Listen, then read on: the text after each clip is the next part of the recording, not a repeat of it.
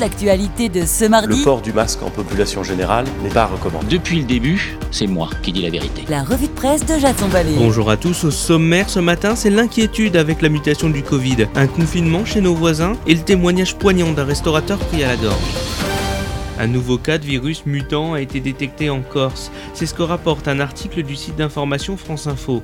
C'est lors d'un match de la Coupe d'Europe de rugby que la nouvelle variante de la Covid-19 a fait son entrée sur le territoire français et qu'au moins 9 membres du club de Bayonne ont été contaminés par les Anglais de Leicester. Selon le professeur en santé publique et en épidémiologie Mahmoud Zurek, si cette variante arrive en France, d'ici quelques semaines, elle pourrait être dominante. Le nombre de cas continue quant à lui d'augmenter dans notre pays avec plus de 24 000 cas recensés ce lundi, dont 2657 personnes en réanimation.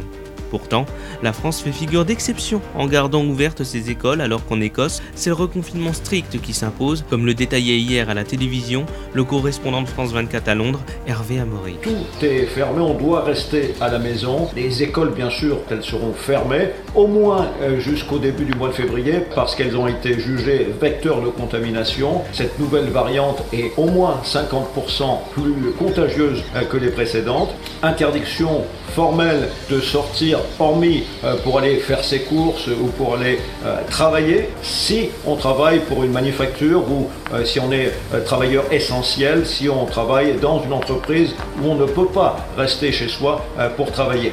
Des mesures de durcissement partout sur le continent et des restaurants qui ne voient pas le bout du tunnel, comme le titre ce matin le Parisien aujourd'hui en France. Le témoignage saisissant de Romain, restaurateur dans le 19e arrondissement de la capitale, qui se confie je vais baisser les rideaux. Au début, ça marchait très fort. On était les seuls à proposer de la nourriture équilibrée à un tarif raisonnable au milieu des kebabs et des restos chinois. Les salariés de bureau d'en face adoraient puis, il détaille avoir perdu 80% de son chiffre d'affaires, passant de 120 couverts par jour à une vingtaine de repas à emporter. Les premiers mois de l'épidémie, il a tenu bon, puis il explique En août, j'ai tenté de rouvrir le soir à l'apéro, mais ça n'a pas pris. Aujourd'hui, les 10 000 euros d'aide de l'État qu'il perçoit depuis 3 mois ne lui permettent pas de remonter la pente. Un récit poignant, comme tant d'autres, à découvrir dans le papier de Bérangère le Petit. La seule solution qui s'offre à nous, c'est la vaccination. Pour la voie du Nord, il faut accélérer.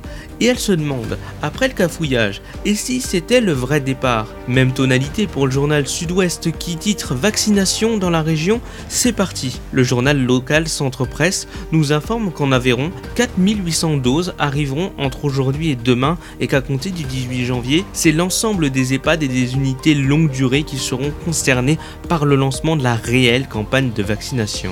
Pour Libération, l'exécutif met la com et pour le Figaro, face au tollé, Emmanuel Macron cherche à reprendre la main. Mais après tout, ne dit-on pas mieux vaut tard que jamais Ainsi va l'actualité. Jeudi, elle sera revue pour mieux vous être racontée. Si cet épisode vous a plu, pensez à laisser un avis et à vous abonner. Ça ne vous prend qu'une minute et cela nous aide énormément à nous faire connaître.